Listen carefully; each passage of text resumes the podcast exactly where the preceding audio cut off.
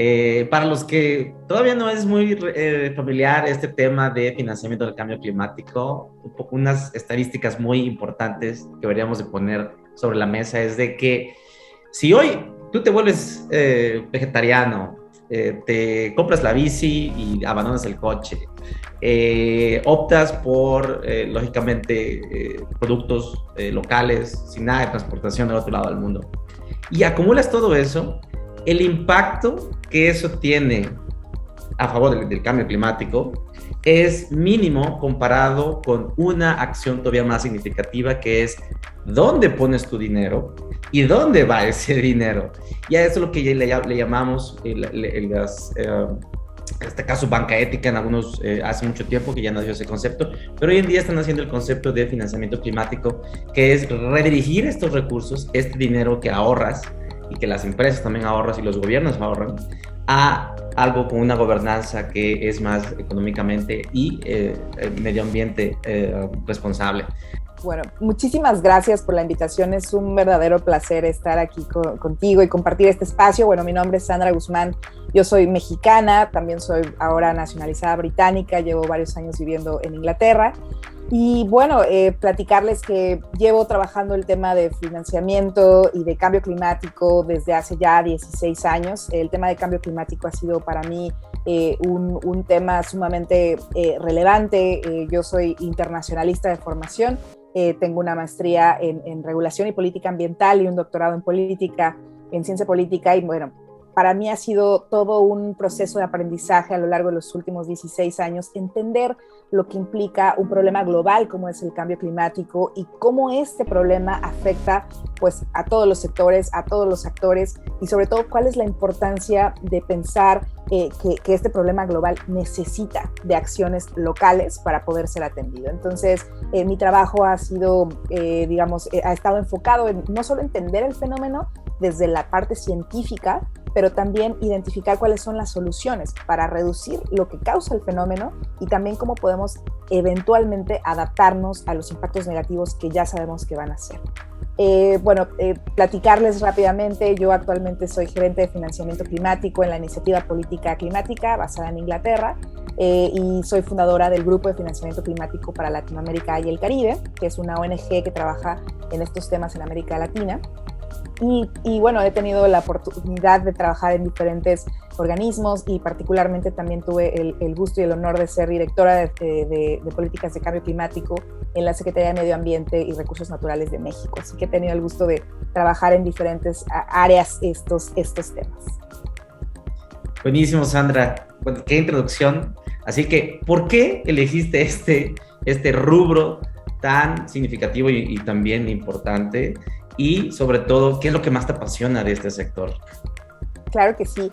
Yo creo que hay un tema muy importante y es que cuando hablamos de cambio climático, lo primero que tenemos que entender es que cambio climático no es solo un tema ambiental. Obviamente lo hemos estudiado, lo hemos analizado en el contexto del sector ambiental, pero es importante entender que pues es un problema que atraviesa el sector social, el sector económico, que afecta a, los sectores productivos, que viene o se produce a, través de sectores que, normalmente son eh, sectores muy importantes para la economía.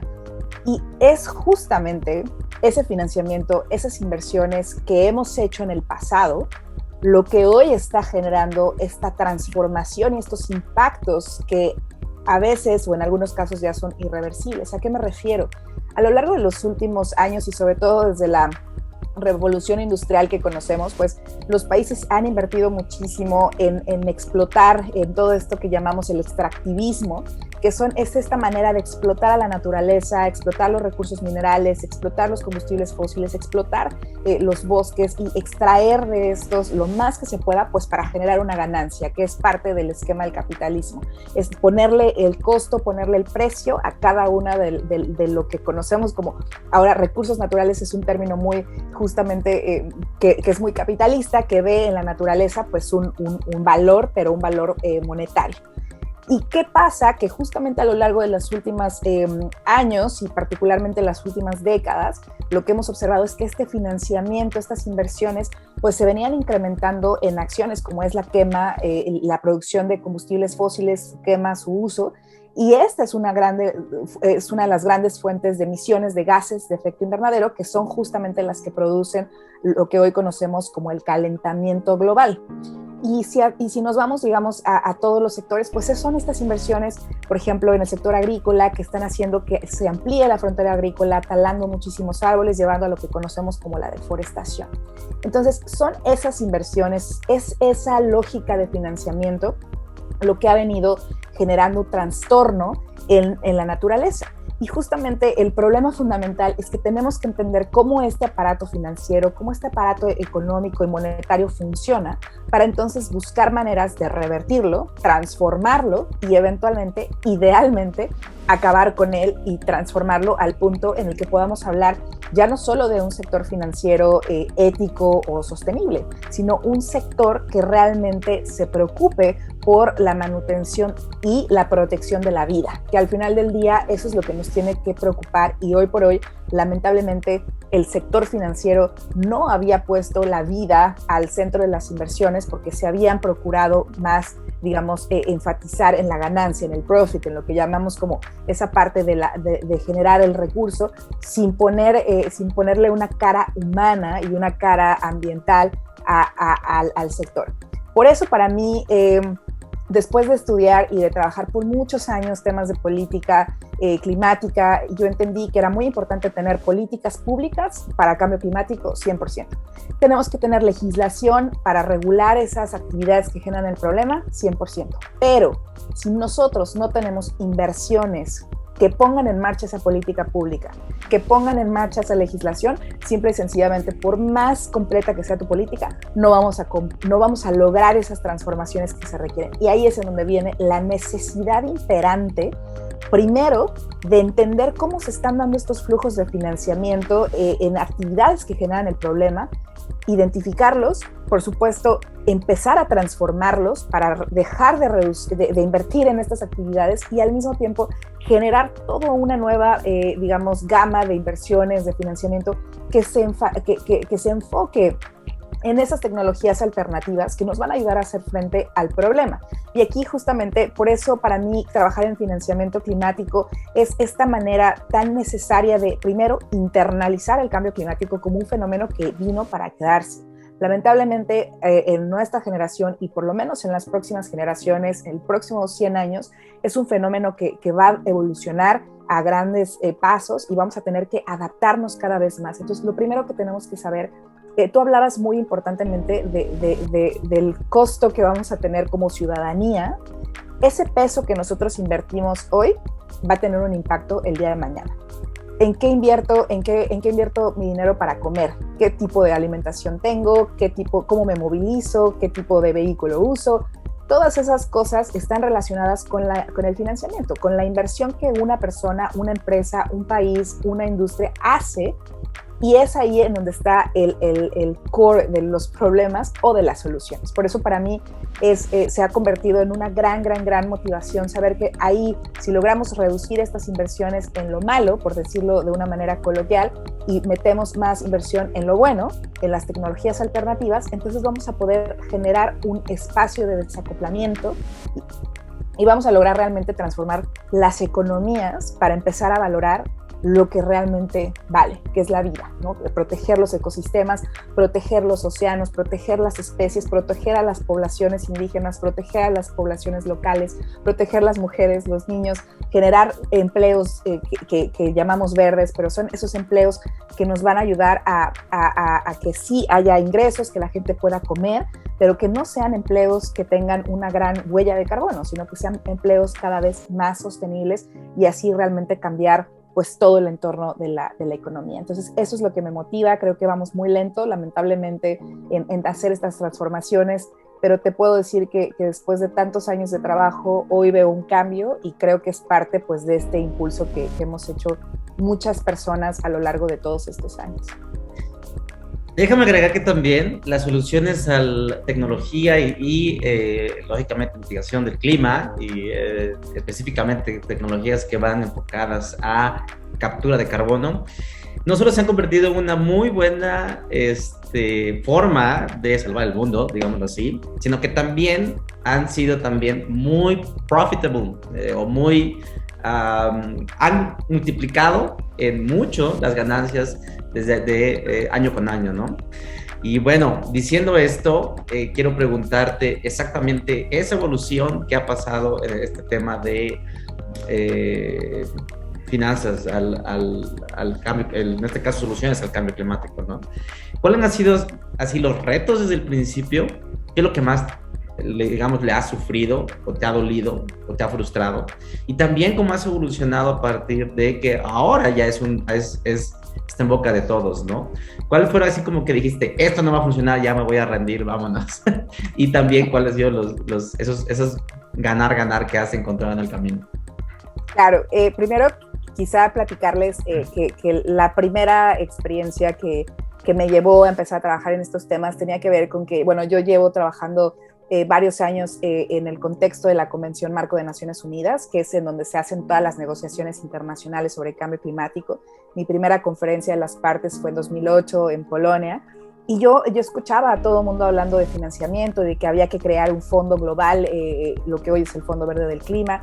Lo conocí desde sus primeras, primeras, eh, digamos, em, en la gestación. Y para mí era muy interesante escuchar pues esta necesidad que tienen los países en desarrollo de tener estos recursos para poder accionar en materia de adaptación y mitigación. Pero para mí la pregunta central era, ok, sí necesitamos este financiamiento internacional, pero ¿qué están haciendo los países en desarrollo con sus propios recursos? ¿no? ¿Qué, qué está pasando con el presupuesto público que tenemos? Y eso me motivó a, a, comenzar a, indagar, me empecé a meter, eh, eh, soy, soy mexicana, empecé a meterme a, temas de presupuesto de México, entender, bueno, qué estaba pasando con el presupuesto de México, y me empecé a dar cuenta que a nivel nacional eh, el cambio climático no ha logrado, digamos, permear en, la política pública de, manera eh, radical como deberíamos ante la emergencia que tenemos a nivel internacional.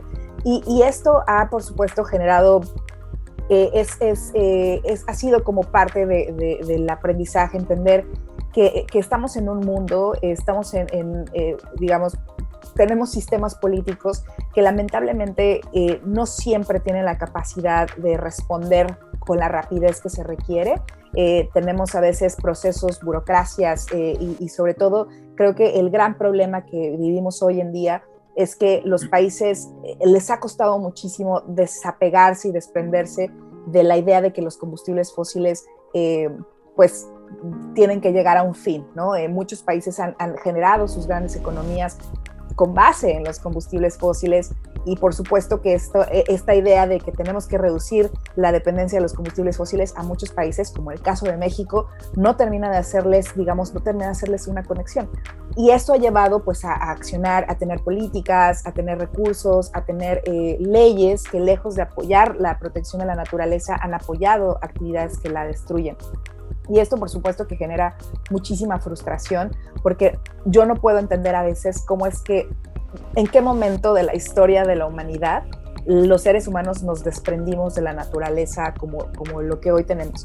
Eh, a veces no entiendo cómo es que llegamos a vivir en selvas de concreto, en donde hay una, un valor eh, mínimo al, a la naturaleza cuando nosotros somos parte de la naturaleza. Nosotros existimos gracias al balance que la naturaleza ha logrado. Somos una especie más y, y en un momento, pues, esta visión muy antropocéntrica de ver a, la especie humana como eh, los amos y señores del universo y es una idea que, que yo no, no lograba entender y, hoy tengo el, gusto, el honor de haber conocido a gente eh, muy valiosa de las comunidades indígenas que tienen una, un valor, que, tienen, que ven en, su, su, sentido de pertenencia en la naturaleza. Es algo que a mí me despertó muchísimo la, la visión y este sentido, este llamado que, que ellos llaman de, de, de que tenemos todas y todos una misión y, esa misión es la que frente a las, a las desgracias o a las frustraciones que nos dan los sistemas políticos, lo que nos mantiene es ese sentido de pertenencia como humanidad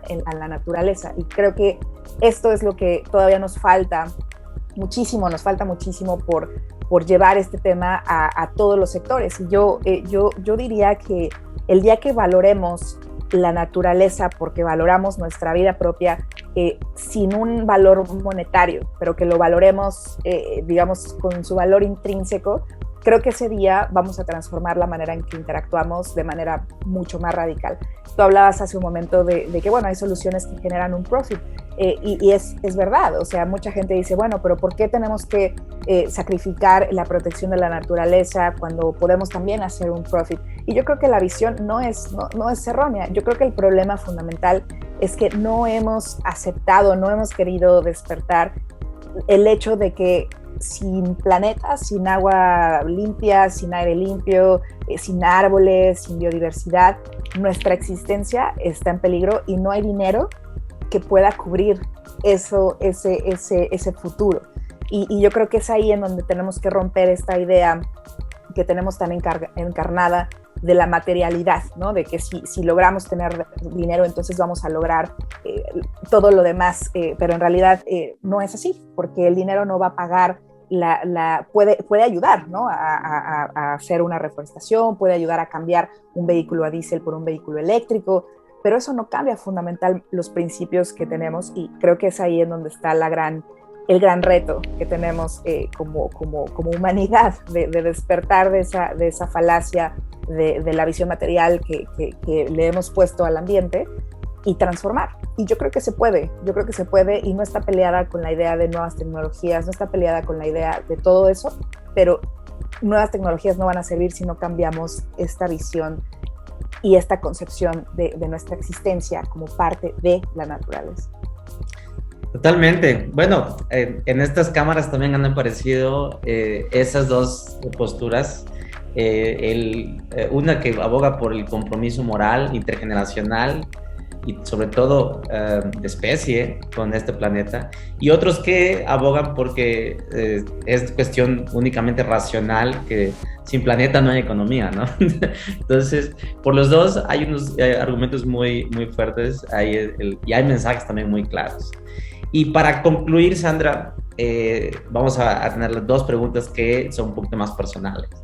La primera es, tú como líder, como una mujer que eh, ha mostrado mucho carácter y lógicamente mucha eh, iniciativa. Me gustaría saber cuáles son los errores que tú crees has cometido a nivel individual, a nivel, lógicamente, de tu propio liderazgo. Y también, eh, cuáles han sido los, los, aquellos aciertos que tú crees o aquellas fortalezas que has tenido. y bueno, eh, si quieres, eh, lo, hacemos más fácil, puedes hacerlo en un top 3 errores que has tenido y también un top 3 eh, las fortalezas que has tenido y que también esas fortalezas las recomiendas a otros para que puedan guiarse también. Claro. qué interesante pregunta. no, no, me las, no, no, me las había hecho así estructuradamente, pero creo que, creo que un, es, es, difícil ponerlo como error o acierto, pero, pero voy a mencionar algunos y quizá los puedo ir categorizando. Yo, yo soy una persona muy apasionada eh, y, y, creo firmemente que, que mi pasión ah, por, por, por, tratar de hacer un cambio, eh, pues me ha ayudado a, a esto, a, a, querer comerme el mundo de, de, un bocado, este, y a veces eso genera, claro, mucha autopresión, ¿no? Este, trabajo muchísimo y, y a veces este siempre es como eh, la autoexigencia, creo que es un, es un tema eh, que, veo como una potencial debilidad, pero al mismo tiempo ha sido mi gran, mi gran, eh, mi gran herramienta, ¿no? O sea, mi, mi pasón me ha llevado mucho a, abrir muchos, muchos, muchos caminos, entonces siempre puede ser como algo, algo ahí, un poco de todo.